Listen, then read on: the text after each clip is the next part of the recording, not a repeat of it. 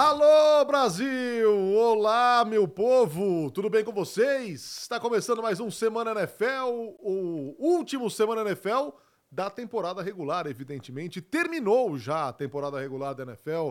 Lá se foi a semana 18, com as últimas definições aí sobre classificados, sobre posições nas duas conferências. Vamos falar dos jogos da semana 18, vamos dar uma olhada para frente também, porque vem aí um fim de semana de wild card que promete ser sensacional. Você vai bem, Anthony? Eu já Não, fico né? com um nó na garganta porque acabou a temporada regular. Não, não tô bem, né? Não tá? Ah, não. Todo Bears e Packers sou que eu comento, já reparou? Se a gente passa esse jogo, sou eu que comento.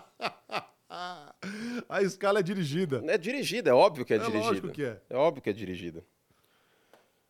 Fora É. isso, tá, você tá bem? Fora isso, Fora tudo que tá errado, tá tudo bem? tem muita coisa errada. É... tá, tá tudo bem. Tirando esse fato também que a temporada regular acabou, né? Que coisa triste. Temporada regular passar acabando. rápido, né, cara? Por outro lado, bem legal, porque é, foi- eu- olha, eu sempre que tem uma novidade assim, que é muito comercial, que tem um caráter comercial, eu fico um pé atrás. É, essa, esse jogo a mais, ele teve um caráter comercial. De você ter sete times por conferência, geralmente o sétimo colocado não era um grande time. Neste ano, eu acho que na NFC até dá pra argumentar. Na AFC, sem o TJ Watt com o Mason Rudolph, fica difícil defender o Pittsburgh Steelers nesse aspecto. Mas mereceu a vaga, mais uma campanha positiva, um time, na medida do possível, soube enfrentar adversidades. O Mike Tony tomou a decisão correta de colocar o Mason Rudolph e não o Kenny Pickett voltando de lesão. Demorou para tirar o Trubisky e colocar o Rudolph, mas enfim. É, Por exemplo, na Fórmula 1, a, a Sprint Race na Fórmula 1 eu não sou fã. Eu acho que em outras modalidades funciona, mas na Fórmula 1 eu não sou muito fã. Dependendo do traçado, Interlagos é Interlagos, mas o resto não fica legal. E esse jogo de White Card eu tinha um pouco de medo no início, de não ser um jogo legal. Mas a gente teve histórias interessantes nas últimas temporadas nesse jogo extra. A gente teve Arizona e Los Angeles, que foi o último respiro do Arizona Cardinals de Cliff Kingsbury, que foram amassados pelos Rams, e aí os Rams engataram a marcha de vez para ser campeão do Super Bowl. E ano passado, o último jogo da carreira do Tom Brady foi um jogo na segunda-feira, Dallas e, e Tampa, e, e Dallas venceu bem fora de casa e depois seria eliminado na semifinal da conferência. Neste ano a gente tem um Eagles e um Bu- Bucks com uma história bem interessante também. A gente não tem duas semanas da NFL por semana para fazer uma prévia da rodada. A gente pode talvez no final comentar um pouco os jogos, acho que é válido, não está na pauta, Sem mas acho que é, dúvida. mais, é válido a gente falar sobre. Mas esse Eagles e Bucks é um jogo bem interessante. Filadélfia colapsando e Tampa também não é um time que passa muita confiança. Nove pontos contra a Carolina é e muito não pouco. tá inteiro, né? Não tá inteiro. Infelizmente é uma história da carreira dele, né? A inconsistência é uma marca da carreira do Baker, mas infelizmente lesões também. A última temporada dele em Cleveland foi marcada por lesões. Então vamos ver como. Daqui a pouco a gente fala sobre esses outros jogos. Mas é isso. a- a- eu- meu final de semana preferido segue sendo a semifinal de conferência. Porque, cara, são quatro jogos que costumam ser incríveis. Sim. E a gente pode ter aí um Baltimore e Houston, ou um Baltimore e Cleveland, e a gente pode ter um Bills e Chiefs, hein? E do outro lado, que tal Dallas e Filadélfia, que tá caminhando também? Pode acontecer. A gente promete ter um- uma pós-temporada. Ó, temporada regular da NFL teve um alto nível técnico? Não, não teve. Eu entendo quando o Tom Brady virou e falou: estamos tendo muita mediocridade na NFL. Eu entendo. Mas, por outro lado, emoção foi toda semana. O nível de imprevisibilidade que a gente viu neste É, ano eu foi algo assim imprevisibilidade, eu surreal. acho que é a marca, né? Se tiver uma palavra, é imprevisibilidade. Total, total. A gente teve todos os ingredientes de imprevisibilidade neste ano. São Francisco muito bem, aí vai lá, quatro interceptações do, do Brock Purdy. Baltimore navegando assim, teve aquele jogo contra os Colts, aquele jogo contra os Steelers, e aí engata e ganha a, a folga. É, Filadélfia, último time a perder a invencibilidade, um colapso total. Jacksonville Jaguars 8-3, colapso total. É, e outros times arrancando no lado positivo, o Buffalo Bills, que estava com uma campanha de 50%, mandou embora o coordenador ofensivo. Eu acho que esse é um fato novo que merece Total. ser observado, que Não, mudou da água para o vinho também por conta disso. Representa a reação de Buffalo Eu acho, na eu temporada. acho, eu acho, eu acho. O Denver Broncos estava 6-1 antes de começar a colapsar. 6-1, 15 pontos por jogo, com a defesa que mais forçava turnover, e aí o Russell Wilson colapsou e a defesa tomou uma cacetada de ponto para Detroit e também Denver colapsou. O Las Vegas Raiders, pouco falado, porque não é um time que estava brigando, mas a defesa de Las Vegas fez um excelente final de temporada, segunda metade de temporada. O Patrick Graham tem muito mérito aí. respondeu ao fato novo e sem tirar o pé depois, né? Exato, exato. Então, Saiu o Josh McDaniels, o time se transformou. Pra mim, foi a temporada mais difícil. É, essa é a minha décima temporada aqui na ESPN, mas trabalhando de uma forma ou outra com o futebol americano, é a minha décima quarta temporada. E assistindo mais de 20. Eu não me lembro de uma temporada tão difícil de analisar e de trabalhar como essa, porque toda semana era um tapa na cara. De todos nós. Absolutamente de todos nós. Não teve como ser 100% nessa temporada. Eu estava lendo também que os apostadores profissionais nos Estados Unidos, eles sofreram muito neste ano. Por esse nível de imprevisibilidade.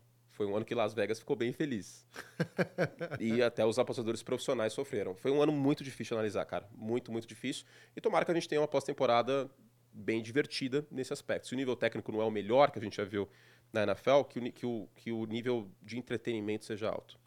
Bom, então vamos nessa, hein? Sejam todos bem-vindos, bem-vindas. Deixa aí o seu like para o like. E vamos juntos entrar na pauta aqui deste. Meu primo tá deitando, hein? Semana Os NFL. Ravens. O quê? Meu primo?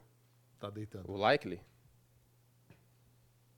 Apareceu de novo num, num jogo que nem era nem o Lamar. De Mas fato. diga, Fernando, vamos à pauta. Começando com quarterbacks. São, obviamente, muitos os quarterbacks que estão nesta pós-temporada, alguns precisando se provar, alguns precisando mais do que os outros se provar. E pensamos aqui em três. Tua Tagovailoa, Dak Prescott, Lamar Jackson. Dá para colocar o Goff nessa equação, hein? Também dá. É o Lamar, para mim, é o melhor dos quatro. Sim, mas é o que também tem a maior pressão.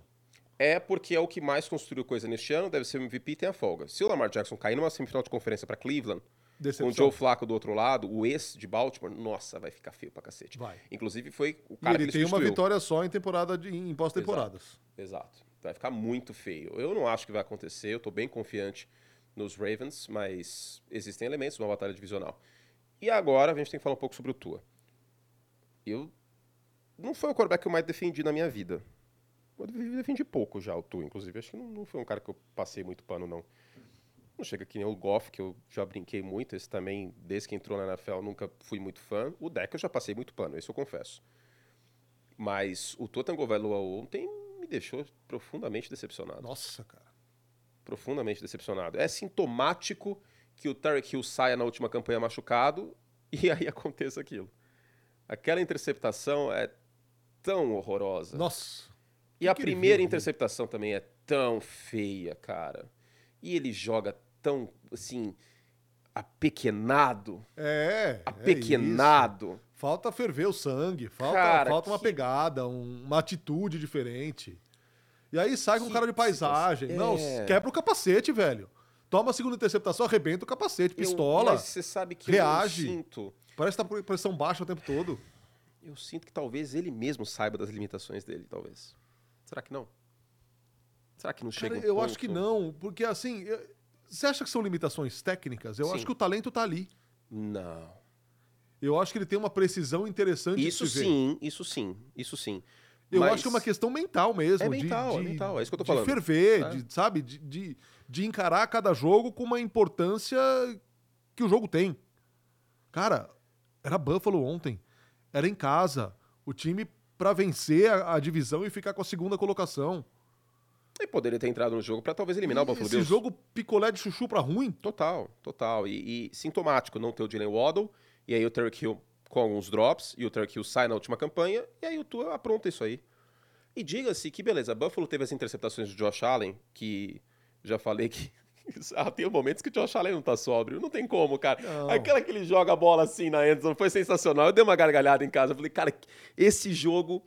Olha, daqui, daqui uns 4, 5 anos eu acho que serei papai. Pra mais. Se a patroa estiver vendo, não sei. Depois negocia. Mas daqui 10 anos, para meu filho ou minha filha, eu vou mostrar esse jogo. Eu falo assim: agora eu vou te contar quem era o Josh Allen. Vai ser esse o jogo. Porque é a experiência completa do Josh Allen, cara. É o pacote, é. Esse é, jogo é o, é o Josh Allen. Pro bem e pro mal. E tem as interceptações bizarras, tem aquela terceira descida que ele corre no final, tem uns passes absurdos que ele dá. Teve até um drop, inclusive, do James Cook. Aquele passe foi Nossa, um absurdo. Mas tem a parte que é a Tasha Allen. Já falei, é a Tasha Allen. Se você tiver o Josh Allen de quarterback, 27,5% da sua produção vai ser isso aí. Vai ser uma jogada que uh, o problema é quando você vai pagar esse imposto. E ontem o imposto foi mais no primeiro tempo. Então, que bom para os Bills. Agora, o Tua, cara, Eu não tenho a menor confiança. A menor confiança, já falei. Um 5, se eu não me engano, esse ano contra times de campanha positiva. Ou um 4, um 5, uma coisa assim. A única vitória contra Dallas. Que não foi por causa do Tua. Foi por causa da defesa dos Dolphins e do jogo terrestre dos Dolphins no final. Para mim, não foi por causa do Tua. Qual é o grande jogo da carreira do Tua Tagovailoa? Alguém no chat que torce para os Dolphins vai citar algum jogo, tenho certeza. Mas no imaginário coletivo, na memória coletiva, qual é o grande jogo da carreira do, do Tua Tagovailoa? Não tem. É, e, Não tem. dá, e aqui a gente entra no, num, num, negócio, numa, numa seara é, complicada, porque vão dizer, ah, é óbvio, é, é óbvio que precisa estar bem cercado. E ele bem cercado, ainda que contra times de campanha positiva, quando estava todo mundo ali, Jalen Waddle, o Raheem Mostert, que, cara, fez o diabo no jogo terrestre essa temporada, a coisa andou um pouquinho melhor. Mas, cara, ele é o quarterback de um time que tem um ataque estelar, ele é o recordista de jardas na temporada, ele tem o wide receiver O melhor da recordista de NFL. jardas na temporada e de touchdowns Neste na ano. temporada. Só que, cara, chega na hora que tem que ganhar um jogo, os dois viram um, cara, um gnomo. Ele não joga e o Tyreek Hill a bola queima na mão dele. Eu tava até conversando hoje mais cedo com o Davis e eu até lembrei disso aí. O Tarek Hill, ele, ele é. Esse é o imposto do Tarek Hill, falando em imposto. Ele tem drops desde a época de Kansas City.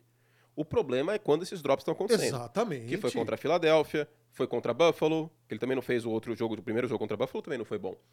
Contra a Dallas, não foi o melhor jogo da temporada, embora ele tenha ido bem do segundo tempo pra frente, do segundo quarto pra frente, mas não foi Contra times de Não, foi um campanha bom jogo positiva, dele. foi o melhor Contra jogo Dallas, dele sim. na temporada. É, mas 99 contra Kansas jardas. City, eu confundi, perdão. Contra Kansas City, em Frankfurt, ele teve esses drops também. Inclusive, ele sofre um fumble, que é a diferença do jogo. No screen. É ele que sofre esse fumble. É, O Tark Hill tem os jogos da carreira dele. Aí é diferente.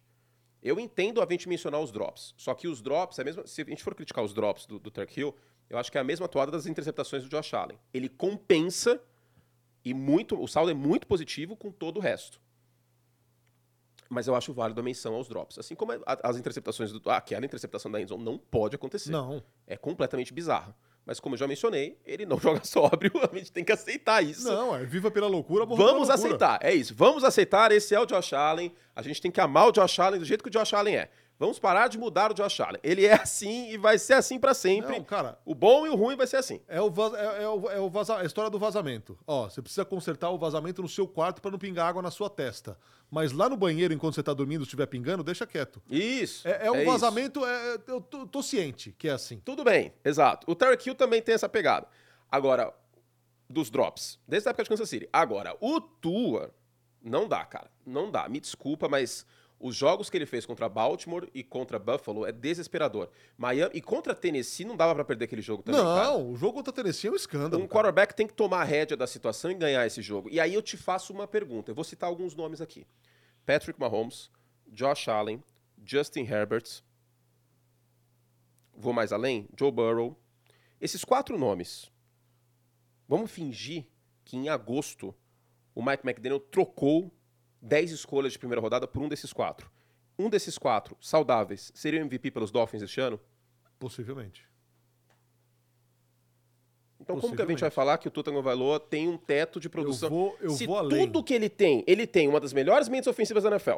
Ele tem uma defesa que é top 5 em pressão. Uma defesa treinada pelo Vic Fangio. Uma defesa que boa parte do ano teve o Bradley Chubb, o Phillips até o jogo contra os Jets. O Xavier Howard também jogou este ano, embora tivesse machucado. Tem o melhor wide receiver da NFL.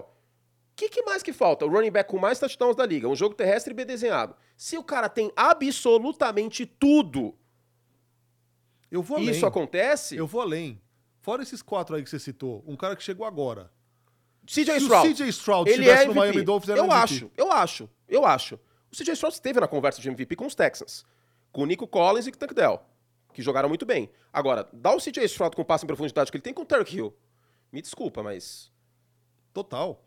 E, de novo, eu, eu acho é uma triste. questão de atitude. triste. Atitude. É, É, atitude. O Tua é preciso, o Tua, muitas vezes, quando o primeiro alvo tá aberto, ele dá um belo de um passe. Só que eu sinto que quando a coisa aperta, não flui. E eu, na minha visão, ele chegou no teto dele. Posso queimar a língua? Como já queimei muitas vezes? Posso, não tem nenhum problema em, em assumir meu erro, como muitas vezes já assumi. Mas hoje eu estou escandalizado com o fato de que o Tua tem uma, um míssel na mão, tem uma, assim, uma máquina, que é o time do Miami Dolphins. Quantos quarterbacks não queriam ter o que o Tua tem? De fato. Eu acho muito... Ainda que tivessem faltado Jalen Waddle e Roy Himmel. Sim, mas aí que tá. Aí falta dois malucos, acabou o time. Ué, Não, quarterback... o Josh cara, Allen tem um recebedor número 2? O Não que tem. diferencia o quarterback excelente do bom, do mediano e do ruim é o quarterback bom, ele ganha jogos. CJ Stroud perdeu o Tank Dell. E aí? CJ Stroud perdeu chegou o a pós-temporada com Noah Brown e, e Nico Collins. Que per... E o CJ Stroud perdeu o jogo, voltou, voltou no, no, no alto. Assim, é, eu, eu honestamente fico, fico decepcionado, cara. É... Que confiança que o, o Tua Tagovailoa passa pra ir pra Kansas City num frio de lascar contra a defesa de Kansas City, que pra mim é uma das três melhores da liga. Que Então, confiança. assim, a questão é, Kansas City também é um time que inspira zero confiança. Mas a defesa é muito boa. A defesa é boa, vai jogar em casa, e a defesa de Miami, cara, simplesmente perdeu todo mundo de valor. É, e o time tá totalmente machucado, claro. Totalmente machucado. E aí entra a zica do Miami, né? É. Aí entra a zica de um time que, cara, é, é fadado a essa desgraça em dezembro e janeiro. É impressionante. É um negócio impressionante, É cara. impressionante. Realmente, golfinhos não foram feitos pra viver no frio. Não, não, Não é- é no calor. É no calor, só no calor. Pode ver que não é um floquinho de neve, é um solzinho o logo deles com golfinho.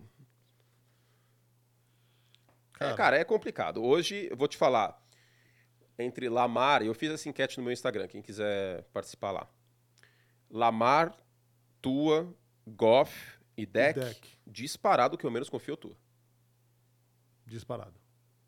Porque o Goff é o protocolo câmbio automático. Se tudo tá lindo, maravilhoso, play action rodando, ele vai estraçalhar o adversário como ele fez contra Denver. Acho que o grande exemplo da segunda metade da temporada é esse jogo aí. E contra Dallas naquela última campanha. O deck em casa, e com o Sid Lamb inspirado, e uma defesa que propicie isso, e eu acho que esse matchup contra, contra os Packers é muito favorável para Dallas por conta disso. O Sid Lamb no meio da defesa de Green Bay vai fazer a festa. Eu acho, pelo menos. E o Lamar nem se fala, é o MVP. Desses quatro aí, cara, o que eu menos confio é o Tua. É o que menos mostrou. O deck foi calor ofensivo do ano. O deck já teve melhor campanha da NFL. O deck tem excelentes números essa temporada. O deck em casa voando. Teve quatro passes para touchdown nesse último jogo. O Jared Goff, com tudo lindo e maravilhoso, chegou no Super Bowl. Foi por causa dele que os Rams chegaram no Super Bowl? Não, não foi. Mas chegou no Super Bowl, ele tem o mérito dele. Não vou tirar todo esse mérito dele. Não, os Rams tinham. teve- foi a temporada daquele jogo contra os Chiefs. Um dos melhores jogos da Sim. história. O jogo em Los Angeles. É... E o Lamar já foi MVP vai ser de novo. Teve a folga agora. O Lamar tem o quê da pós-temporada? Ok. Mas desses aí, cara, o que eu menos confio é o Tua, que nem jogo de pós-temporada tem ainda, né? Tem isso também. De fato, vai estrear na pós-temporada. E assim, eu não confio no ataque dos Chiefs, óbvio que não, mas neste momento, com as lesões que os Dolphins têm e com a falta de fogo do Tua, cara, eu já falei, velho. É, Se não voltarem o Jalen Waddle e o Raheem Mostert, não precisa nem ter o jogo. eu já falei, é, é a minha teoria mais estúpida de tantas que eu tenho, mas é a teoria do James Bond. Você consegue imaginar o Josh Allen interpretando o James Bond um dia? Com um gadget assim, pulando, aí ele desce, faz um rapel pela, pela cortina. Eu consigo imaginar o Josh Allen fazendo isso, o Mahomes. Eu não consigo ver o Tua de James Bond. O Lamar eu consigo, que tá um ninja. O Lamar pode ser um ninja também, um ninja em Hollywood, que é aquele filme maravilhoso com Chris Farley. Não, o Tua, é, o Tua eu não consigo. o Tua é muito pressão baixa, cara. Ele Não dá, trabalha- é não muito dá, pressão não dá, não dá, não dá, sério. É, eu fico triste, cara. O torcedor dos Dolphins pode ficar chateado. Não, aí, isso pode paciência. mudar. Pode chegar um técnico ali que vire pro cara e fala: Não, meu, escuta. Mas ele tem um treinador aí. excelente nesse sentido. Va- um treinador muito do, do, do, do povo, do time, Sim. que é mega querido, que é Criativo. engraçado, criativo pra cacete. Era o, é o arquiteto do jogo terrestre de São Francisco nas últimas temporadas. Ah, tem esse ataque. Olha, olha o que o A-Chain fez ontem, cara. O ataque terrestre dos Dolphins funcionou. Mas chegou uma hora que o time parou de correr com a bola também, né? Ué, que também, né? Ficou manjado. E aí o que você precisa do quarterback? Aí é aquele show de punts. Eu tô muito decepcionado. Tô muito decepcionado.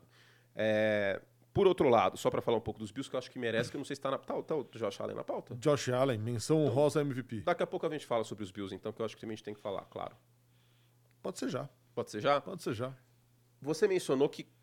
Eu, eu, eu mencionei você concordou, e eu acho que isso é muito importante. Todo mundo tá careca de saber que em agosto, Não foi no meio da temporada. Em agosto, meu prognóstico era que o Buffalo Bills não ia para os playoffs.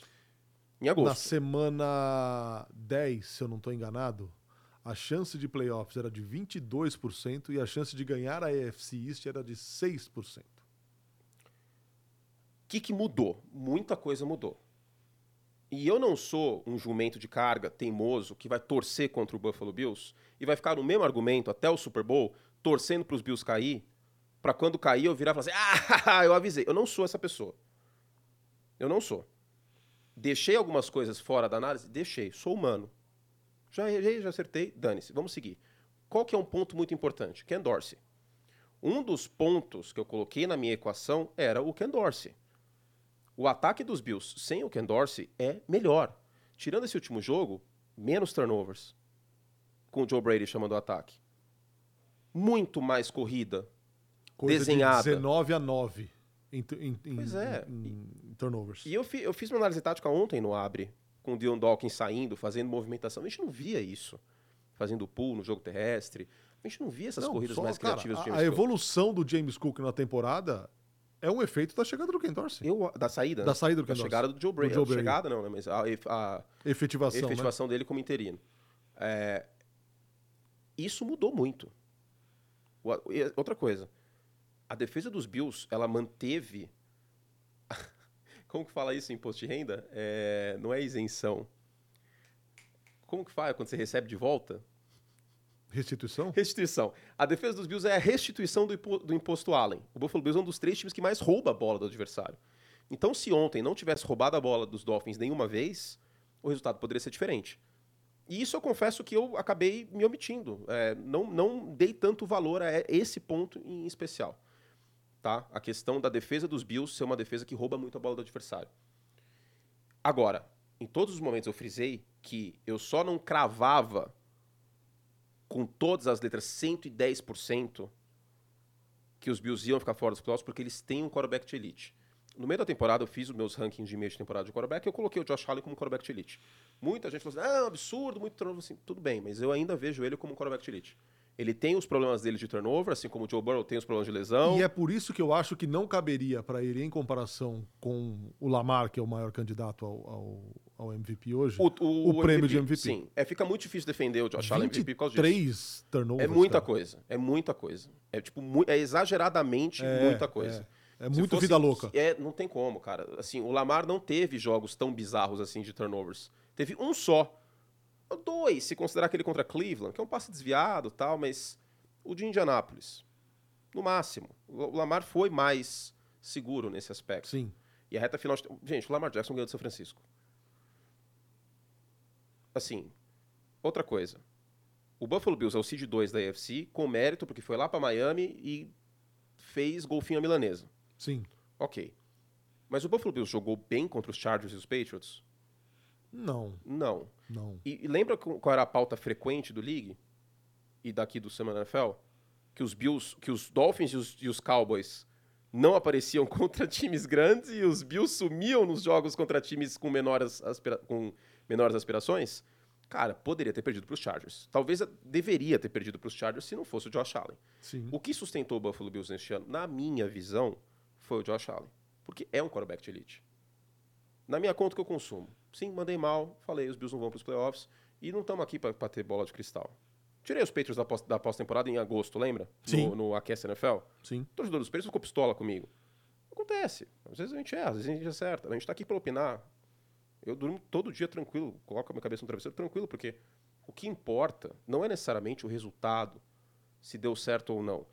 Qual que era o meu fundamento também em relação ao Buffalo Bills? A defesa terrestre e os turnovers. O que, que a gente viu ontem, Narda? A gente viu um festival de turnovers e a defesa terrestre dos Bills sofreu muito, Muito. contra o A-Chain. É que o Josh Allen resolveu, o talento do Josh Allen, e o Tua sumiu, o Tua desapareceu. Totalmente. Então, é isso. Acho que o que importa são os elementos. Não necessariamente se vai acertar, se vai errar. E... É isso, segue a vida. Agora, o Dallas Cowboys campeão da NFC East, eu acertei ninguém fala. Cadê? Cadê no chat? Parabéns, curte. É. Seus safados. Não, pelo amor de Deus, eu pulei fora desse barco É, aí. eu não então. vou- Esse Titanic tinha tendência Não, de é. afundar e você saiu no bote. É, eu sou, eu sou o presidente da companhia da White Star Line, que tipo, pega uma criança assim, coloca no bote, aí o bote vai descendo. Eu sou. é, não, não, não. Eu não vou bater no peito com isso aí, não. Não, Mas não vou bater com o peito com nada, que se dane também, acertou, se Tamo aqui pra dar a cara a tapa. Mas esse, é, esse é, um, é um- é um outro contexto que cabe também a gente dizer, Dos Cowboys. dos Cowboys. Por incrível que pareça. Foi, uma, foi um título de divisão culposo. Ah, não acho Ah, que é foi- muita vitória, cara. É, não, é É verdade. óbvio que contou com o de casa, derretimento de literalmente. Filadélfia. É, É literalmente a óbvio que de contou casa. com o derretimento de É, Filadélfia, é. porque as coisas não Foi começaram injusto, bem. Foi injusto. Du- Durante o momento, quando você, você fez a carta de. Como é que é? A carta abdicando do Abdiquei, direito. Abdiquei é, ao trono. exato. Abdiquei ao trono. Cara, a coisa ali não tava legal. O próprio deck tava. O Não, e aconteceu pai de da novo insegurança. Bills. Exato. Por que, que o Dak Prescott do MVP? Por causa desses dois jogos. Exatamente. Se o Dak Prescott tivesse vencido São Francisco ou perdido sem ser culpa dele, com jogo de três touchdowns e uma interceptação, e tivesse vencido os Bills, ou pelo menos ter combatido um pouco os Bills, o Dak era MVP. Falando sério. O Dak teria tudo pra bater 40 touchdowns. Sim. Se não fosse esses dois jogos, o Dak era o MVP. De fato. Não é, gente, eu sei que parece um absurdo dizer isso. Mas é verdade. Se o Deck tivesse vencido São Francisco, que era um jogo que era muito carregado em narrativa, fora de casa, em Santa Clara, e tivesse talvez garantido a folga, porque se vence São Francisco lá atrás, se vencesse os Bills, estaria encaminhando a folga. Nesse panorama que eu pintei, Dallas teria a folga da NFC. Com o Deck tendo, sei lá, 40 touchdowns. Ele seria MVP. Só que perdeu esses jogos, fazer o quê? Não, total, assim. E, e nessa época, é, Dallas era um time que patinava demais. Ah, a derrota Com- contra a Arizona foi feia também, né? Exato. Com o Dak Prescott não inspirando a menor confiança, aí o Mike McCarthy passa a chamar a jogada de ataque de novo. Isso também tem que ser levado em conta. Mas você lembra que eu mencionei É um ataque terrestre que não funcionou como se esperava com o Tony não, Pollard. não, não, não. Foi uma O Tony Pollard é uma, é uma ligeira. O é uma- Sid leve, Lamb, sim, mas fez uma temporada, cara, Sim. Top sublime. 3 da NFL este ano Espetacular. Espetacular. Sim. E eu acho que isso também muda a cara das coisas em, em- em Dallas. Mas as interceptações caíram como era a expectativa também, né? Sim. Agora, vamos ver, porque é, pegaria Filadélfia na semifinal. E aí, gente, não tem favorito. No papel é Dallas, óbvio. Neste em momento, em momento, faz sentido? Em momento é o Dallas Cowboys o favorito num potencial jogo contra os é, os Eagles. E eu acho que Dallas é favorito sem saber qual era a linha de pontos. Fiz uma live hoje mais cedo. Falei, ó, pra mim é Dallas por 7. Exatamente isso, Dallas por 7. Acho que faz todo sentido os Cowboys favoritos por 7 pontos contra os Packers. Porque o matchup é bem favorável para Dallas contra Green Bay. Significa que o Green Bay não tem chance? Não. O, o- Jordan Love da semana 11 em diante, e a gente vai falar sobre ele no programa hoje, foi um dos melhores quarterbacks da NFL. E o Jordan Love não vai ser MVP por causa do primeiro jogo dele contra Detroit, por causa do jogo dele contra os Raiders, entre outros. É não, não existe MVP da semana 11 em, em diante só. Exatamente. Aquele Ele não Monday encontrou Night- consistência nas primeiras 10 semanas da temporada. Exatamente. Não, desculpa, gente. Eu entendo o torcedor dos Packers empolgado, tem que, sim- tá- tem que estar empolgado sim com o Jordan Love, mas falar que o Jordan Love deveria ter sido MVP dessa temporada Não, aí é não. muito, muito amor, literalmente. Aí não dá, não, na boa. Aí não. Se o Jordan Love joga da semana, da E semana assim- 1 à semana 18, como ele jogou da 11 à semana 18, e uma ok. outra coisa que Aí há ele é que se reconhecer em Green Bay, e aqui abrindo outro parênteses, porque não chegou a hora ainda de falar disso, é o Joe Barry tão criticado pela Não, sua o Justin, defesa. Fields, o Justin Fields salvou o Joe Barry ontem. Daqui a pouco eu vou falar sobre isso, que eu tô estressado ainda, mas... Cara, mas a defesa de, de, de Green Bay nas últimas semanas jogou bem, cara. Não. Contra a Tampa, o Baker teve rating perfeito. O Bryce Young teve 30 pontos. O Tommy DeVito O conduziu a Bryce Young, 30 pontos. Aham. Quase 30 pontos, acho que 28, 29, por aí. Foi o melhor jogo do Bryce Young na temporada contra os Packers. E teve o Tommy DeVito conduzindo a campanha da vitória contra Green Bay. No Giants e Packers, que foi o Monday Night, quando você estava fazendo o, o Dolphins e Titans. Verdade, verdade. Teve isso. Teve isso. Eu Nossa. fiquei, eu fiquei, com a- eu fiquei na cabeça com a defesa de Green Bay ontem, cara. Não, porque realmente foi parecido com a defesa de Green Bay da semana 1 contra o Justin Fields. É que daqui a pouco eu vou falar que o Justin Fields ele não consegue ler a defesa, cara. Se você recua os caras marcando em zona e pressiona um pouquinho, com a linha ofensiva num dia ruim, acabou o time. Acabou o time. A gente vai falar sobre isso, eu quero falar sobre isso, porque eu sei que ainda tem torce- torcedor dos Bears, tanto aqui no Brasil como nos Estados Unidos. Lógico que ninguém que mora em Chicago vai ouvir o Semana NFL, não vamos mudar nada na cotação do dólar isso aí, mas sei que tem torcedor dos Bears que ainda defende a ideia do Justin Fields. E eu quero endereçar esse ponto mais tarde. Daqui a pouco a gente fala sobre isso. Mas o Justin Fields ajudou muito o Joe Barry ontem. Não foi uma defesa complexa. Pô, ontem o Cole Walker, que é linebacker, tava marcando o DJ Moore, velho. Teve uma jogada, é que o Justin Fields nessa jogada ele pegou, mas não é a primeira vez que a gente vê um linebacker aleatório de Green Bay marcando um jogador importante do outro time. Não é uma defesa bem chamada. Eu continuo sustentando isso. E eu acho o duelo contra Dallas muito problemático para o Joe Barry. Agora, com a fase que o, que o Jordan Love está, e com o Aaron Jones bem, uma fragilidade potencial de Dallas ao jogo terrestre. Sim. E uma virtude do, do, Jordan Love é passar contra homem a homem. A defesa em Dallas, maioritariamente, majoritariamente, maioritariamente, sei lá, é uma defesa que marca homem a homem, com um safety em profundidade. O Jordan Love tem condições de atear fogo no AT&T Stadium. Isso pode acontecer, mas Será? eu acho que isso pode acontecer.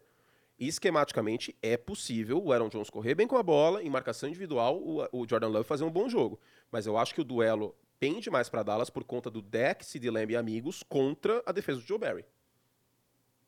Eu não descarto o Green Bay nesse jogo. Eu acho que Dallas é sim favorito, um bom favorito, mas eu não descarto 100% o Green Bay. É uma situação diferente de Pittsburgh. Pittsburgh eu beiro a descartar contra Buffalo. Sem o TJ Watt, Sem com o Mason Rudolph em Buffalo, esquece. com os Bills empolgados, depois de, de, ganhar a divisão e a seed 2, eu acho quase impossível o Pittsburgh ganhar esse jogo. Também acho. É, me lembra muito aquele Steelers e Chiefs com o Roethlisberger ainda que eu até brinquei, eu lembro que eu falei no League antes desse jogo. Cara, não vou descartar Pittsburgh, mas o TJ Watt tem que forçar 10 fumbles para eles terem uma chance. Se eu não me engano, forçou dois, mesmo assim eles perderam. e aí, nesse jogo, eles não têm o TJ Watt. Então, aí é outra, outro parâmetro. Eu acho que. E você vê que a linha de pontos, se eu não me engano, acho que é por 10. Buffalo é favorito por 10. Dallas por 7. Não é tanta diferença. Mas eu acho que faz muito mais sentido Green Bay ter uma chance do que Pittsburgh. É, isso eu concordo. Diga-se que o Mason Rudolph não fez um bom jogo. Teve aquele passe pro Deontay Johnson, tal, que ele tem o mérito dele, mas não me não me empolgou não. Seguimos falando de quarterbacks. E agora para falar de Trevor Lawrence. Cara, que derretimento impressionante do Jacksonville Jaguars, um time, já falamos isso aqui, em determinado momento, esse time dormiu um sábado para uhum. domingo com a melhor campanha da AFC. E era um palpite muito plausível essa folga então, da. E o Trevor Lawrence é o jogador com potencial que gera mais frustrações na NFL atualmente. Em termos de potencial e não atingir esse potencial? Exato. É, cara, eu não consigo pensar em nenhum outro. O cara chegou como o melhor prospecto na posição.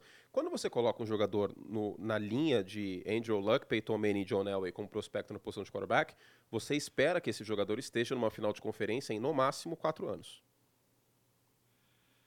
E vamos combinar, no o máximo. Jacksonville Jaguars do começo da temporada era um time que tinha muito bem afinado o Trevor Lawrence com o Christian Kirk. Uhum era um time que, cuja defesa roubava muita bola, é, causava é muito turnover. É. A defesa, cara, a defesa despencou, uhum. o ataque despencou. É, o Calvin Ridley teve lapsos do melhor Calvin Ridley. Nossa, Raríssimos. Esse aí, esse aí, me fez sofrer no Fantasy esse ano, hein? Nossa Raríssimos. Senhora, como oscilou. É, eu comentei Jaguars e, e Falcons, o jogo foi em Londres.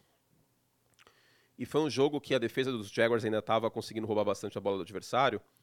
E não foi um grande jogo do Trevor Lawrence. E aí eu lembro que eu, que eu falei no final da transmissão, falei, olha, mais uma vitória do Jacksonville Jaguars, que para quem olha, para quem talvez não esteja assistindo todos os jogos, acompanhando o noticiário dia a dia, pode imaginar que por ter o Trevor Lawrence, que é uma grife na NFL hoje, que o Jacksonville Jaguars está voando por causa do, do Trevor Lawrence. E não era o caso. É um time problemático em terceira descida, é um time problemático muitas vezes na red zone, e era uma defesa que levou o time a 8-3. A defesa do Jacksonville Jaguars foi o principal fator pelo qual o time estava 8-3. A partir do momento que a defesa parou de roubar a bola do adversário e o ataque não voltou a ficar eficiente, somado a duas coisas. Um, lesão do Trevor Lawrence. Eu não vou omitir que ele estava machucado e isso pesa. Mas dois, turnovers do Trevor Lawrence. Fumbles voltaram a ser problemas. Exemplo evidente, jogo contra Baltimore. E ano passado isso tinha sido problema também, os fumbles. E nesse jogo contra Baltimore foi o caso. Aí você junta tudo isso com uma queda de produção defensiva, ou talvez uma regressão à média defensiva, o resultado é esse: cinco derrotas nos últimos seis jogos. Quando o time venceu o Houston, parecia que ia encaminhar a divisão. Eu acho que ninguém que tá assistindo, não é possível. Quando tava 8-3, imaginava que o Jacksonville Jaguars ia ficar fora dos playoffs. Não, jamais. Cara, o time liderou a divisão por 17 semanas. Exato. É verdade. Perdeu na 18. E era literalmente só ganhar o jogo contra o Sim. Tennessee Titans com o Ryan Tannehill, que não estará nos Titans, e com Derrick Henry, que não estará nos Titans na próxima temporada, para ganhar a divisão. Frise-se que o Tennessee Titans em casa é um time consideravelmente melhor do que fora de casa. Exceção o jogo do contra os Dolphins, mas no geral na temporada foi um time melhor em casa do que fora. Normalmente é assim na NFL, mas o contraste foi bem grande. Era um jogo armadilha. Eu lembro que eu falei com, com o Matheus Pinheiro no Abre do sábado, falei assim, olha, Jacksonville tal, porque a gente sempre tinha que citar Jacksonville, né? Falei assim, ah, não, porque os Bills, se Pittsburgh ganhar, Jacksonville ganhar, os Bills entram podendo ficar fora dos playoffs, tendo que ganhar. Aí eu sempre olhava assim, "Pô, Jacksonville não vai perder, mas até virei e falei assim, eu falei desse jeito, falei, olha, o Trevor Lawrence tá machucado, é dúvida pro jogo, e os Titans em casa são um time bem melhor. Só que eu não, apos- eu não teria apostado em, em Tennessee ontem. Não. Porque os Titans estão no fim de festa total, não sabe? E foram lá ganharam. E mérito para a NFL, que faz uma coisa muito legal que a dona CBF deveria voltar a fazer, clássicos na última rodada. Porque aí o time não está pra nada, não tá nem aí pra nada, pra campeonato, mas ele quer tirar o Mas rival. tem a rivalidade. É.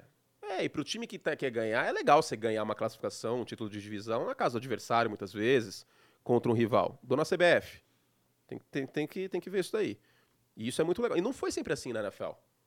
Há 10 anos não era assim. Não eram partidas divisionais na última semana. Eu acho essencial que seja o caso. Porque aí você tem muitas batalhas pelo título da divisão. Como acabou sendo o caso de Colts e Texans Fato. virou a final da AFC Sul. A gente ficou uma quarta descida. Eu não acho a pior chamada do mundo. Teria feito aquela chamada do Shane Steichen? Eu não teria feito. Mas o cara tava livre. É que não seria pra ele. Tem outros jogadores melhores em É, Indianápolis pra ser o alvo de uma jogada de Aí é quarta tá. descida, né? Aí é que tá. Mas uma quarta descida mais bem executada de talvez ganhar a divisão. Méritos, palmas pro Shane Steichen, até pelo contraste do ataque dos Eagles e o que a gente viu dos Colts neste ano. Não vamos esquecer o que o Shane Steichen fez esse ano aí com o Gardner Minshew e, De fato. e com antes com o Anthony Richardson, que tava, tava cara, superando expectativas. Uma um pena, Jonathan Taylor, um machucou. Jonathan Taylor que ontem lembrou o Jonathan Taylor, aquele de dois anos atrás. Dois anos atrás. E que perdeu o início da temporada, tal, pela greve. A, a defesa dos Colts muito digna também. É uma pena, mas queira ou não. Indianapolis merecia muito mais a vaga do que Denver, por exemplo. Nesse final de temporada, Denver estava muito bem, a defesa aí colapsou, o time como um todo. É...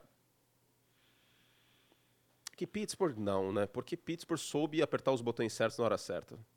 Não, não vou menosprezar Pittsburgh. De novo. Eu sou chato. Mike Tomlin é Sim, mas novamente, precisa de um quarterback esse time. precisa, é óbvio. Mas, cara, olha o que ele fez. Olha o que ele fez. Olha o que ele fez. Olha o que ele fez! Olha o que ele fez. Sério, cara. Ai. A gente tinha condenado aqui já, pronto. Esse ano vem a campanha negativa. Ano passado a mesma coisa. Ou a campanha positiva sem playoff. Cara, ele foi playoff, velho. Mas você lembra que eu falei que o, Jack- que o um Pittsburgh ataque Steelers, insosso toda a vida. o Pittsburgh Steelers, tudo que os Steelers precisavam era alguém fazendo escorregar na casca da banana na NFC? De novo aconteceu isso, cara. Já teve vezes que não aconteceu, se não me engano, em 2018. Mas tudo que os porque é um time que o Mike Tomlin, assim, ele tem os seus senões. Eu acho que ter mantido o Matt Canada tanto tempo foi errado. E ah, mas ele não tem culpa. Tem sim, tanto que ele que mandou embora. A decisão foi tomada por ele. E assim, demorou pra acontecer. Quem é o fiador de ter o Kenny Pickett? É ele. O Ben Roethlisberger atrapalhou o Pittsburgh Steelers no final da carreira dele. Eu tenho lugar de fala porque eu torço pro São Paulo, eu posso. Foi pique Rogério Ceni nos últimos anos com São Paulo. Não houve processo sucessório em Pittsburgh. E aí o time tá- não vou falar no limbo porque não é no limbo, mas eu honestamente acho, e se eu torcesse para Pittsburgh eu diria isso, tenho amigos que torcem, que uma camisa como essa merece mais do que ficar no sufoco, dependendo de resultado aleatório para ir pro playoff e provavelmente para cair no wild card. Sem dúvida, sem dúvida. E um time que tem o potencial defensor do ano, o TJ Watt, também merece mais do que ficar na bacia das almas no purgatório todo ano e não almejar ganhar a divisão. Ninguém acredita, há uns bons 3, 4 anos, que o Pittsburgh Steelers é um candidato a ganhar a FC Norte. E deveria ser o caso, pela história que o time tem. A minha crítica só é essa. É não se contentar só com campanha positiva e só com ir para pós-temporada, que eu acho E pouco. Tem um outro, tá bom, é pouco. Ok. Mas eu dou o mérito e, de fato, assim, foi muito e outra, bem outra coisa. em ganhar a vaga. ok? Demorou pra acontecer, mas depois da saída do Matt Canada, como começou a funcionar o jogo terrestre de Pittsburgh, né? Sim, ele, houve, houve ajustes táticos, eu mencionei Cara, isso também. O Nadir Harris era um morto Mas no ele começo ainda, da ele ainda tem um hábito muito ruim de correr lateralmente. Ele tem que entender que ele é um corredor norte Mas ele cresceu da, Mas da ele metade cresceu, o jogo contra. Seattle foi muito bom, ele teve seus momentos no sábado também. Enfim, agora, se fosse o Baltimore Ravens titular, os Steelers não teriam vencido esse jogo. É. Não teriam. Não teriam. Certamente. Os Steelers varreram os, os Ravens este ano, mas com asterisco.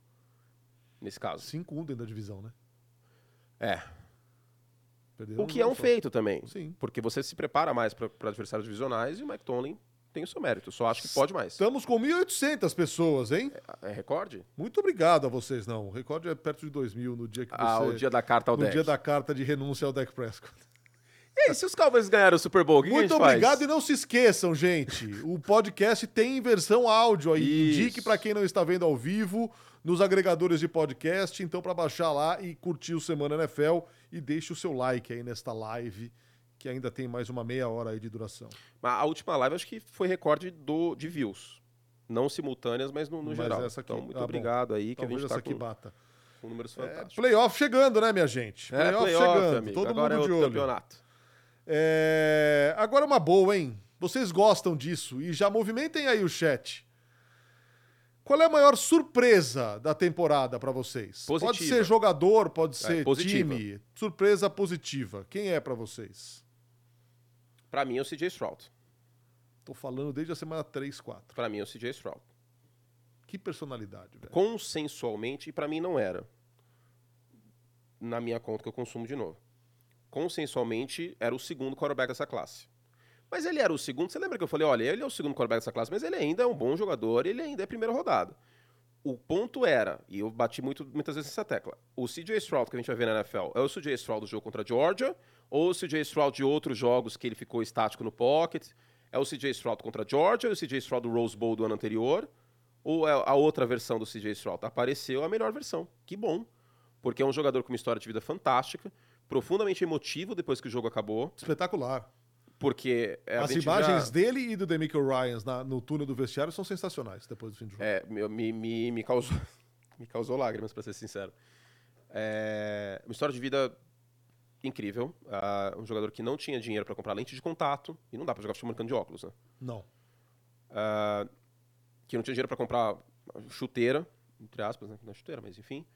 Que aprendeu a posição no YouTube, usando muito o YouTube pra fazer drills, etc. Porque não tinha como pagar um técnico, um personal trainer, vamos dizer assim.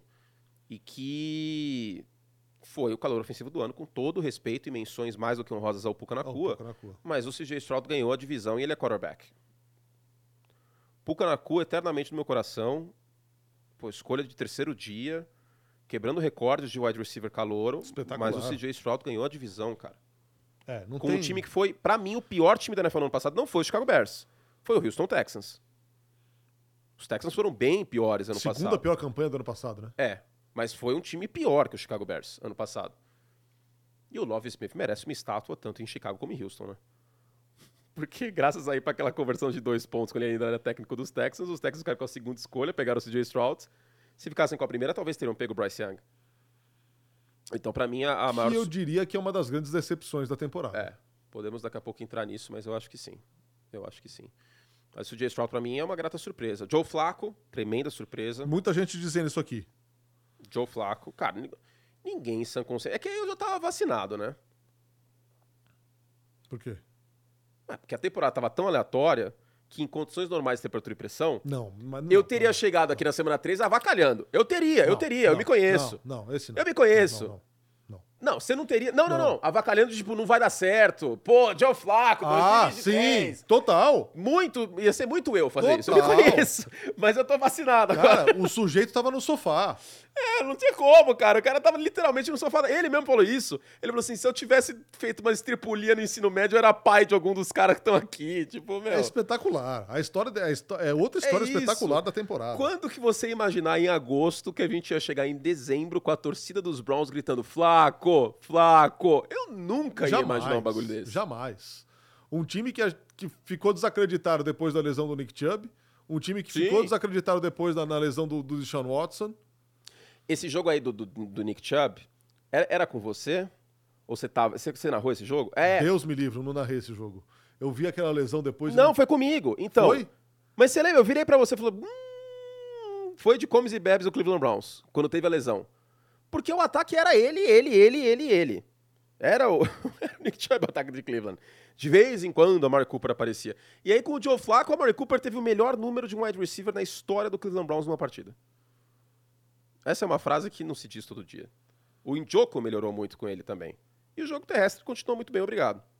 O que talvez também, não estou falando que o Nick, o Nick Chubb não estaria melhor, é óbvio que estaria. Mas é mais uma prova de que não se paga caro em running back, infelizmente. Josh Jacobs, quant- quantas vezes foi mencionado hoje? Ou nessa temporada? Saquon Barkley. Quantas vezes na temporada a gente falou do Saquon Barkley? Do Josh Jacobs. Que entraram um ano como dois dos melhores running backs da temporada passada. Quantas vezes? O único running back que, que está valendo o que pesa é o Christian McCaffrey, que também machucou. Pô. Esse aí paga tudo pra ele. com a ressalva de que ele é um baita recebedor. E que ele está no nível de alguns recebedores da NFL, como de alguns wide receivers como recebedor. Eu acho, pelo menos. É o DNA também, né? O pai dele foi campeão do, do- do Super Bowl com os Broncos como, como wide receiver. Mas é isso. É- O Sam Laporta, eu acho que é uma menção muito honrosa como... Aproveitando aí o patrocínio, um beijo para todo mundo aí de Detroit, que, é, que é dono do time, Sam inclusive. Laporta que se machucou É, teve num isso. jogo que não precisava nem ter jogado. Hiperextensão. É, isso aí eu não entendi também. O que, que o Sam Laporta Não tá fazendo? precisava ter jogado isso aí. Pra cara. dizer que o Isaiah Leckley também não deveria ter jogado no sábado, tá? Aproveitando a posição de Tyrants. Mas achei o Sam Laporta arrisco, uma eu responsabilidade. arrisco a dizer, hoje eu fiz a. O pessoal da NFL me mandou lá a brincadeira do, do challenge lá, o Super Bowl Challenge. E eu dei a palpitada lá e. Detroit campeão? Não. Quem? Coloquei Rams contra o Detroit exatamente pela ausência do Laporta. Ah, da, da... ah, os Rams passando? É... Esse mais três do Ram- Rams é bem saboroso, hein? Esse, esse jogo muito, é muito bom, esse jogo, cara. Esse jogo é muito bom. Cara, eu, eu tô, eu já sei que eu não tô vou com o meu mano eu vou, Stafford assistir, eu aí, vou hein? assistir lindamente no sofá esse jogo. Não é você, Não narrando? sou eu. Eu Que tô jogo? no sábado e na segunda. Você não tá no domingo? Não tô no domingo. Não, esse jogo aí eu também vou ver. Domingo eu tô no Australian Open. Mas você não vai ver esse jogo, então? Se eu fizer o primeiro horário, não. Ou vou ver no Star Plus, né? Frito o peixe, olha o gato. Mas, ó, eu tô com um feeling que vai dar Rams esse jogo, tá? Feeling. Às vezes meu feeling tava certo, às vezes não tava. Eu preciso fazer um curso com Márcia Sensitiva. Márcia, você precisa me ajudar, porque teve alguns momentos bons da minha temporada, mas não tive bons momentos também. A Este ano- temporada da NFL foi tão desafiadora que nem Márcia daria jeito, cara. Não, Márcia Sensitiva ia passar vergonha esse ano. Ia cravar o Jacksonville Jaguars campeão de divisão semana 3. Tenho certeza. Pô, Bom, é, vamos à decepção do ano? Deixa eu só pensar se a gente esqueceu alguma. alguma... Ó, o Puka Nakua, uma surpresa, o Karen Williams. Os Rams são uma surpresa também. Sim, como time. Eu achava que os Rams tinham tudo pra ser top 10 do draft, no mínimo. Depois daquela temporada de ressaca no ano passado, palmas para Sean McVay. E o Baker Mayfield eu acho que tem que ser colocado como uma surpresa positiva também, porque ia ser a última oportunidade dele como quarterback na NFL. Ele teve jogos ah, sou-sou contra a Philadelphia e contra Detroit, e agora ele vai pegar esses times pela frente, então eu não tenho tanta expectativa, vamos dizer assim, no Baker. Mas Tampa e o Baker são duas surpresas positivas também. Eu acho que tá e acho que o próprio caminho. Houston Texans como sendo O surpresa Jordan Love positiva. também, cara. O Também, Jordan Love, o também, Jordan bem Love entrou, entrou este ano como vamos ver o que vai acontecer. Exatamente. E daqui a pouco a gente fala sobre ele, Tinha mas toda ele é a o desconfiança do mundo nas É. costas dele. O, o Jordan Love também. Ahn, Eu acho que é isso, cara. Eu acho que das surpresas positivas são essas.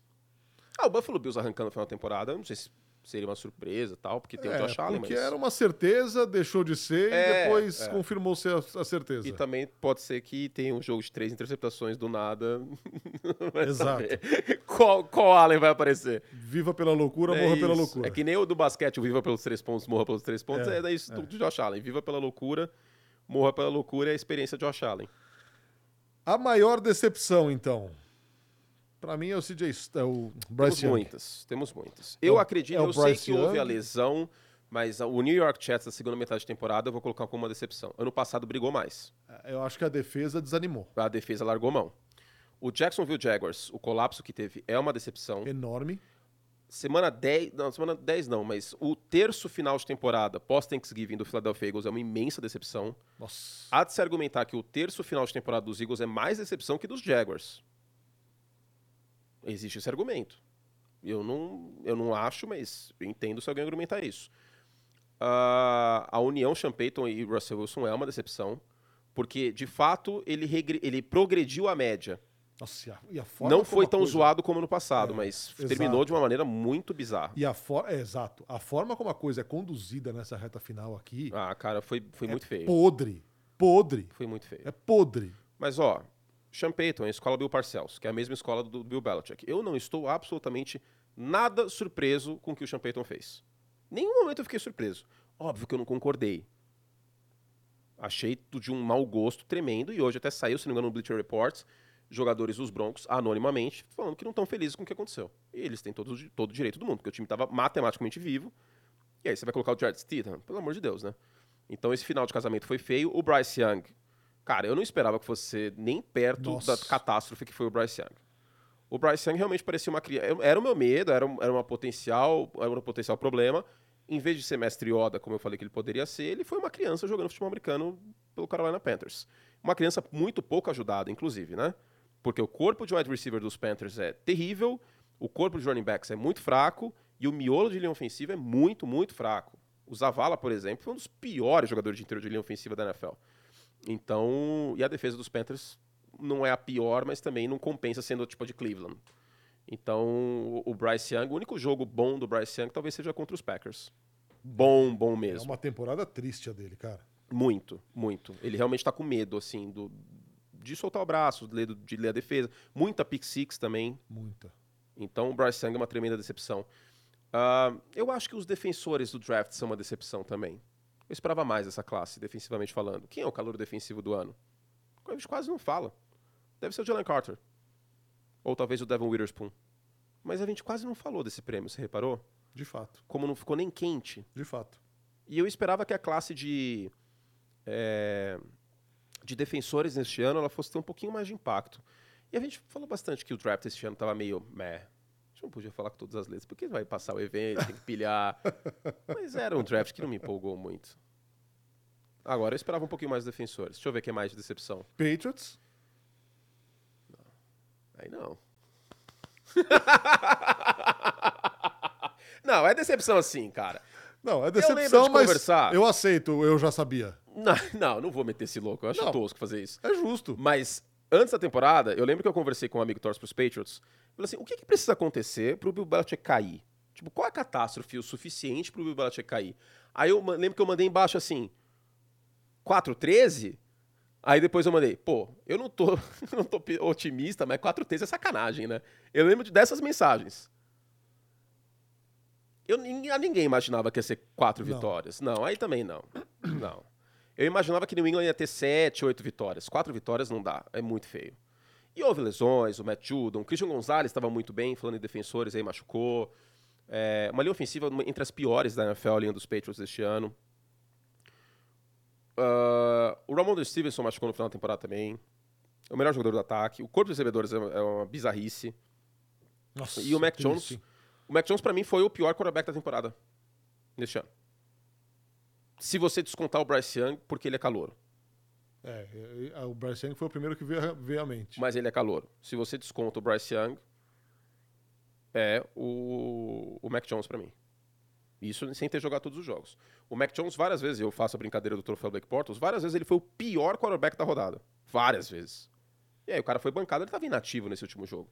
A carreira do, do Mac Jones em New England acabou, eu acho, pelo menos. A não ser que chegue um técnico novo e fala, nossa, vamos tentar aproveitar o que temos aqui. Não, Não. New England vai ter que vender o estádio pra pegar um quarterback decente, cara. É, e se, no final das contas o Bill Belichick conseguiu tirar New England da 1 e da 2, hein? E como o Justin Fields não fez muito por onde, eu acho que New England não vai conseguir pegar nem o Drake May e nem o, o Caleb Williams. Porque New England tá na 3, né? Eu iria de Marvin Harrison e vambora.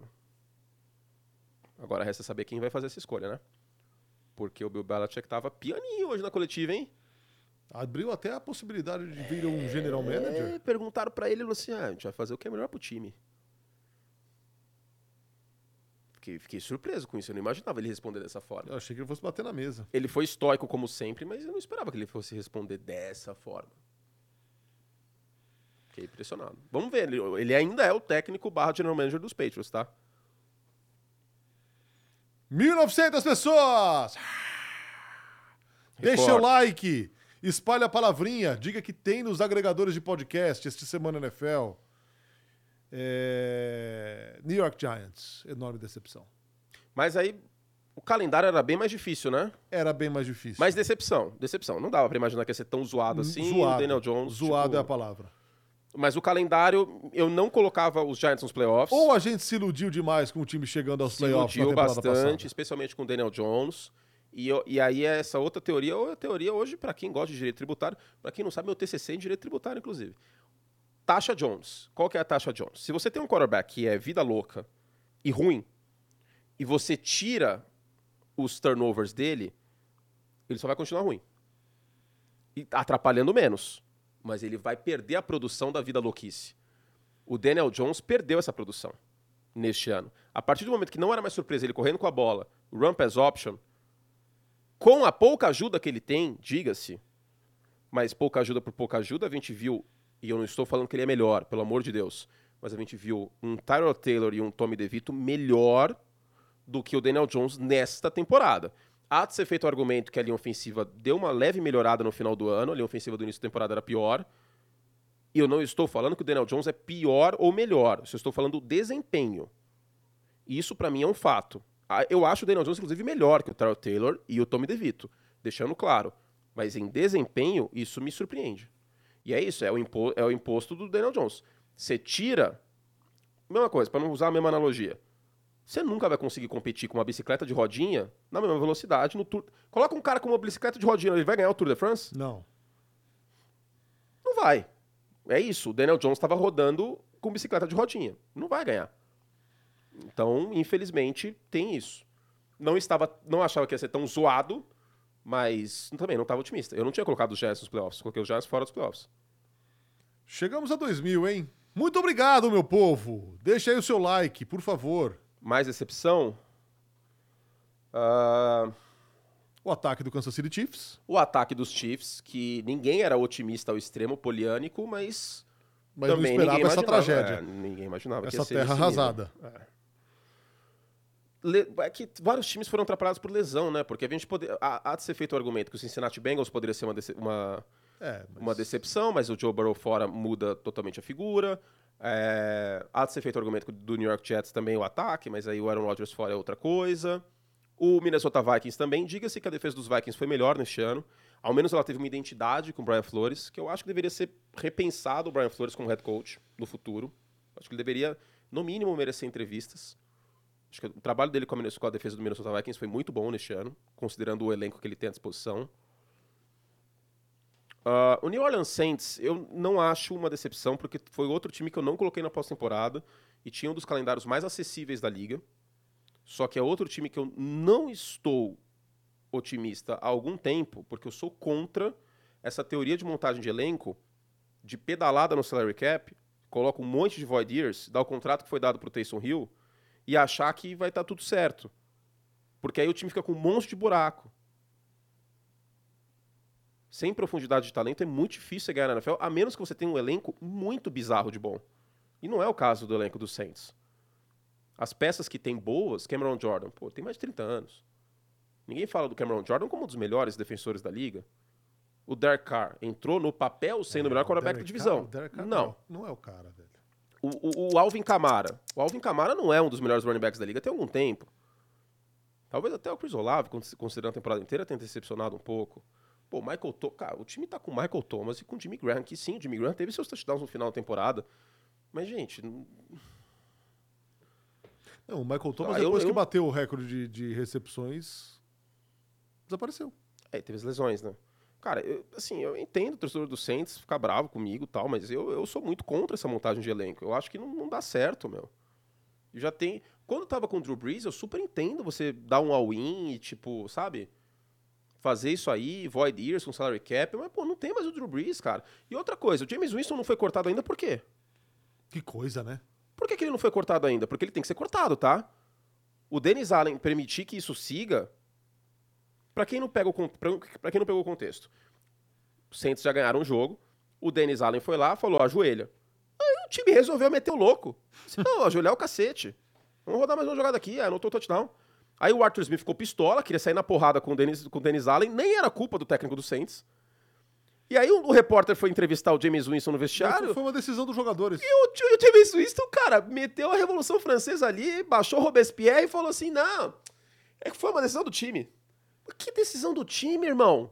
Tem comando. Não existe isso, cara. Aqui tem comando. Então, não existe. não existe isso, cara. O quarterback reserva, que banca que você tem? Você é quarterback reserva. Fazer um bagulho desse. E rindo, assim, tipo, como se fosse a coisa mais natural do mundo.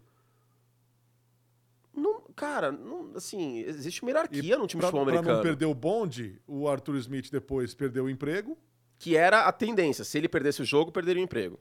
Três temporadas com dez derrotas. Ah. Primeira vez na história da franquia. Draftou o Bijan Robinson Ron pra Rivera perdeu o emprego. Esse também, era, era bomba relógio, óbvio, né? Era o mais óbvio do mundo. Mas eu, faltou falar uma coisa no Semana NFL sobre o Ron Rivera, que depois eu pensei. O quê? O Washington mandou mal. Sabe por quê? Se, eu entendo o respeito em relação ao Ron Rivera e, pô, Toda a história entendo. dele. História dele na NFL, o cara que batalhou, venceu o câncer, o ser humano muito bem quisto. Mas tem o Eric Bianimi ali, cara. Não teria sido melhor dar umas quatro semanas para ver quem é o Eric Bianimi como head coach? Porque a gente já sabia que o Ron Rivera ia cair. Talvez. E eles já começaram a entrevistar outros coordenadores aí. De quem que eles entrevistaram hoje? Não Eu vi. vi a notícia. Confesso que não vi. Coordenador defensivo de. Alguém viu, alguém vai me ajudar aqui. Ravens? É algum time eliminado? Ai, cara. Será que é dos Rams? Raheem Morris? isso? Onde eu vi isso, cara? Daqui a pouco alguém, alguém coloca aqui. Ou vou procurar. É, existe um comitê já, já montaram um comitê para buscar um novo head coach e tal. Falando em comitê, e os Commanders? Pegando o GM dos Warriors com. Você viu É, essa? esse comitê. Pra. pra é.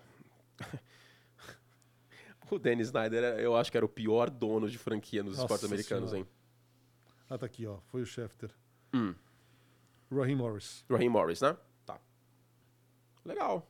Acho que, que o Pra trabalho mim, dele. Cara, pra mim era uma pedra muito cantada o. BNM técnico de, de Washington por É, ele porque- ter saído de Kansas City. Exato. Pra sair da sombra do Andy Reid e do Mahomes, pra mostrar o valor dele. E na primeira metade da temporada ele mostrou o valor dele. É que a defesa de Washington forçou o time a ser mais unidimensional que já era, porque é um dos times que menos corre com a bola nessa temporada. A linha ofensiva de Washington é uma calamidade. E os Commanders têm um quarterback que é da linhagem Josh Allen clone. Lem- Lembra, as as pessoas mais velhas vão, vão sacar. Final dos anos 80, a Nintendo não tinha representação no Brasil ainda, não tinha o, o NES, era o Phantom System. Phantom System, que maravilha. Tinha isso. O- essa galera aí, Taylor Heineke, Sam Howell, é tudo Phantom, Garden Minshew, é tudo Phantom, o Phantom System do Josh Allen. É um clone lá, você coloca a fita, vai até rodar. Mas a cor é diferente, o áudio é diferente. Vai digitalizar, Isso. trava. É o Phantom System do, do Josh Allen, essa galera aí. Phantom System. Você Ai. mexeu com a minha memória afetiva agora, Anthony. Ó, já estouramos aqui, temos dois itens ainda na pauta, hein? Que horas é o League? tempo? Que horas é o League? Ixi, Já são 8 e 5. sei lá que horas eu ligue. Jordan Love é o futuro Calma dos aí, Packers. deixa eu ver que horas que é o programa, meu Deus do céu. que horas que é? Peraí. Ô, André, o que, que você não mandou? Que hora é o programa? 8 e meia, 8 e meia. Temos tempo. tempo. 8 e meia. Temos o quê? 10 minutos, cara. Tá de... Não, é, 10 minutos. Eu tenho que colocar só o paletó. Jordan Love é o futuro dos Packers? Sim.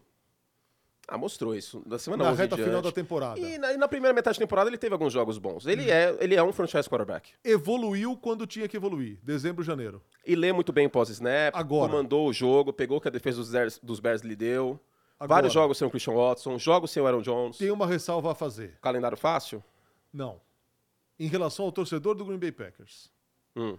que ficou bem acostumado com o Brett Favre e depois Aaron Rodgers. Ele não é nenhum desses dois. Não, não é. Ele não vai ser nenhum desses Também dois. acho que não. E ele tem então, problemas de precisão. torcedores, calma. Beleza, é ele? Ok.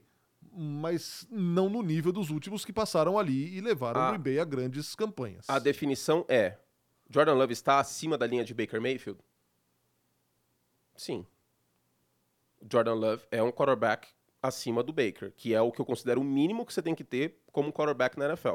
Vide que o Baker foi campeão de divisão. O mínimo que você tem que ter na NFL hoje é o Baker Mayfield, como há 10 anos era o Andy Dalton, por exemplo. Então, sim, ele merece mais um ano, que está dois, como quarterback dos Packers. Vamos ver esse jogo de pós-temporada que Jordan Love aparece, mas ele secou muito bem a, a defesa dos Chiefs, vale a menção, uma das melhores defesas da liga. Sim. Teve alguns jogos ruins na, na primeira metade de temporada, mas essas derrotas dos Packers que a gente teve aí esquisitas, contra os Giants, contra os Bucks, não foi culpa do Jordan Love. Foi culpa do Joe Barry e da defesa dos Packers, do coordenador defensivo e da defesa como um todo, mas a defesa mal chamada. Só que sim, Jordan Love é o, o quarterback dos Packers e é o franchise quarterback dos Packers. Ele está acima do Baker Mayfield e eu confiaria nele. Justin Fields é o futuro dos Bears. Ainda há torcedores dos Bears que acreditam nisso. e eu deixei a porta um pouquinho aberta ontem, porque era um jogo no Lambeau Field, nove derrotas seguidas dos Bears contra os Packers. O, Justin Fields fez partidas boas contra Atlanta e tudo mais, Arizona. Só que, cara, o Quay Walker falou tudo. O Quay Walker aloprou o Justin Fields depois do jogo, o linebacker dos Packers. Assim, é, era só conter ele dentro do pocket, não deixar ele correr, forçar ele a jogar de quarterback, a gente tinha uma chance boa de ganhar. Olha essa frase. Forçar o jogador a ser quarterback, a gente tinha uma boa chance de ganhar. Forçar Pô, o quarterback a ser quarterback. ele não ele perdeu umas duas, três jogadas que não preciso nem da câmera Altitude, porque mostrou na transmissão e eu falei, ele perdeu o Mats aberto. Ele não consegue ler o post-snap. Ele tá no terceiro ano dele na NFL. Sim, ele é preciso muitas vezes. Sim, ele tem mobilidade. Sim, é um quarterback com braço forte. Mas ele não consegue ler com consistência as defesas adversárias. Aí você tem um Caleb Williams, um Drake May, que tem um teto maior e um salário muito menor. Não tem como não investir nesses caras. Senão os Bears vão incorrer no mesmo erro que os Giants incorreram. E aí, para essas pessoas que ainda acreditam no Justin Fields, e tudo bem, respeito, mas tem aquela velha questão. Vou cantar aqui. Um ápice da música popular brasileira. Meu Deus. Eu me apaixonei pelo QB errado. Ninguém sabe quanto que eu estou sofrendo. Sempre que eu vejo ele interceptado, morro de ódio, estou enlouquecendo. É o tema do Chicago Bears. Em vez de Bear Down, Chicago Bears, tem que cantar essa música do Exalta no Soldier Field. É a história dos Bears desde os anos 40. Vamos entrar no novo ciclo de Chicago Bears draftando um quarterback. Olha. O Kurt chorando na transmissão. Aí o Nardini falando, calma, torcedores. Aí o Kurt vira e fala, o draft é sobre esperança. Aí o Paulo Antunes fala assim, não, bom jogador, ele é dinâmico. Vamos ver o que acontece. Aí eu falo assim, não, vai ser bom. Aí chega a pré-temporada. Aí eu olho, viro pra minha noiva e falo assim, nossa, ele é bom. Aí dá três, quatro semanas eu já fico bravo. Aí no ano seguinte eu venho aqui e falo, semana NFL, não aguento mais. Aí perde um monte de jogo. Aí cai o técnico. Aí drafa outro quarterback. E vai ser essa a história da minha vida, até eu ter 80 anos. Olha só, fã esportes, é, você saindo daqui, já liga na ESPN. Aqui você teve uma pequena amostra do que é Anthony Curti, do que foi Anthony Curti depois da temporada regular de Chicago. O ESPN League de hoje, além da pauta Chicago Bears, tem a pauta Miami Dolphins, que aconteceu aquilo que aconteceu ontem. E tem Justin Fields também no Liga. Então você bom, imagina, né? hoje é o muro das lamentações do ESPN League. Ah, não dá, cara, não dá. Eu cansei, velho, na boa. Assim, é, é o, o- o ser humano com muita classe. O Justin Fields comeu pão amassado esse ano, mas não, não- nada, não dá. Desculpa. Ah, mas monta um elenco pra ele. Vai me dizer, trouxe o DJ Moore, vai fazer mais o quê, cara? O que, que falta trazer? A linha ofensiva dos Bears não é horrível. Ela jogou mal, mas ela não é horrível. Qual é o quarterback que mais segura a bola pelo Next Gen Stats antes de passar na NFL? Justin Fields. Três segundos. A minha cafeteira faz café mais rápido. Três segundos de média. De média. Ah, velho. Não, não dá. Na boa, não dá, mano. Não dá. Não dá. Chega, chega, chega, chega. Não dá. Não dá. Desejo toda a sorte pra ele no Atlanta Falcons, que dê tudo certo. Vou torcer por ele, de coração, vou torcer que dê certo, porque é uma pessoa legal. Mas eu, na minha visão, E ontem, para mim, ficou muito claro, mais do que já estava, ele não consegue processar a defesa. Se a defesa começa a recuar marcando zona e pressiona um pouco, esquece. Esquece. Vamos embora? Vamos embora, vai. Vamos. 8 horas e 10 minutos. Muito obrigado a vocês Quanto, que estiveram conosco. doidos teve aí? Duas mil? Duas mil e poucas pessoas. Duas mil e muitas pessoas. Quero recorde, hein? E Toda mais de mil likes. Muito obrigado a Ó, vocês. estamos nos agregadores, tá? Se você quiser ouvir no trânsito, Isso. reouvir o, o podcast, ou você não vai poder assistir alguma live que você vai estar na casa da sua sogra, ou tem uma, vai, vai pro, pro, pro beach tênis na segunda-feira não vai poder assistir. Tipo, semana que vem é na terça. Semana que vem é na terça. Semana que vem é na terça, porque tem jogo de playoff na segunda, então pra gente falar de todos os jogos. Então, se terça-feira é o seu dia do RPG, é o seu dia do beach tênis, você vai poder ouvir o Semana NFL nos agregadores depois, tá? Se Exato. inscrevam, favoritem nós aí, porque aí eu posso ficar chegando, porque em fevereiro tem renovação de contrato, eu posso usar de argumento que o nosso podcast tá bem. Exato. Então me ajude, por favor. Daqui a pouco ESPN League e depois tem a final do college, hein? Go Blue! Vai. Phoenix. Phoenix. Phoenix vai crescer hoje. Tchau, gente.